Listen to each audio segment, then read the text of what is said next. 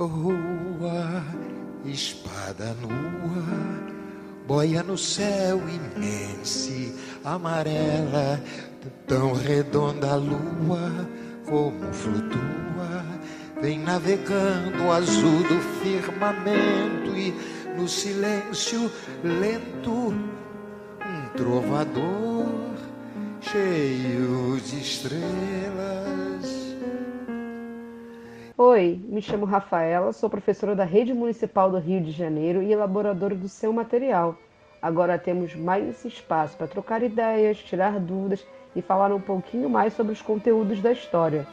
Sempre que você quiser, pode acessá-lo novamente. Nessa semana, vimos no material complementar de estudo como era feita a divisão de trabalho nas sociedades neolíticas. Semana passada, falamos aqui no podcast sobre a divisão do período que chamamos de pré-história. Você já deve estar sabendo muito sobre esse período, né? Então vamos conhecer um pouquinho mais? Hoje vamos falar sobre a arte rupestre. A arte rupestre é o nome dado às primeiras produções artísticas realizadas pelos seres humanos durante a pré-história. Essa produção artística surgiu ainda durante o período paleolítico e continuou a ser praticado durante o Neolítico. As artes rupestres podem ser vistas em todos os continentes e provavelmente surgiram após o aparecimento de objetos artísticos móveis, como utensílios e esculturas em pedras e ossos. A arte rupestre consistiu principalmente em pinturas feitas nas cavernas, mas também foram verificadas outras manifestações, como esculturas e cerâmicas. As imagens consistiram principalmente na representação de animais, de seres humanos, de objetos celestes e de figuras híbridas de humanos e animais. Várias cenas de caçadas também foram representadas nas pinturas. Os materiais utilizados para as pinturas eram pedaços de carvão de suas fogueiras e outras substâncias usadas na coloração.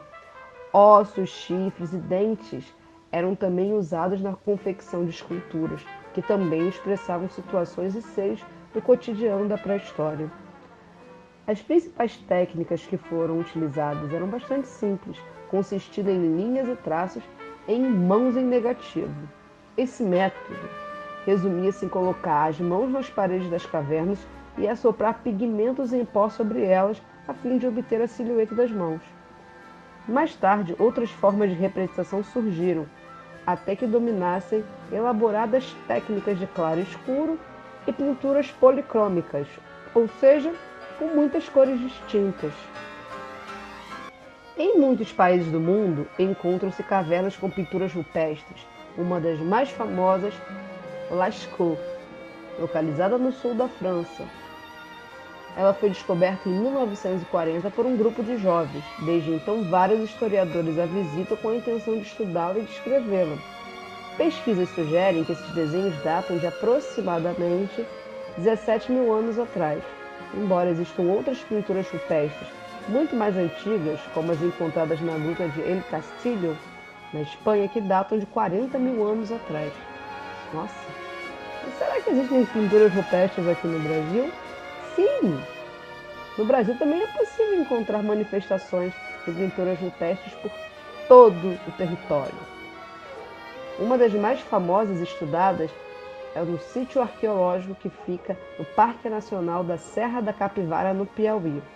Tem o maior acervo do continente americano e é, assim como a Caverna de Lascaux na França, considerado Patrimônio Mundial da Unesco. A arte sempre foi fundamental para o ser humano, independente do período histórico. E para você? A arte é fundamental na sua vida? Bem, este foi o nosso encontro. Espero que tenha gostado e ajudado nos estudos de história. Até semana que vem. Fiquem bem e tchau, tchau.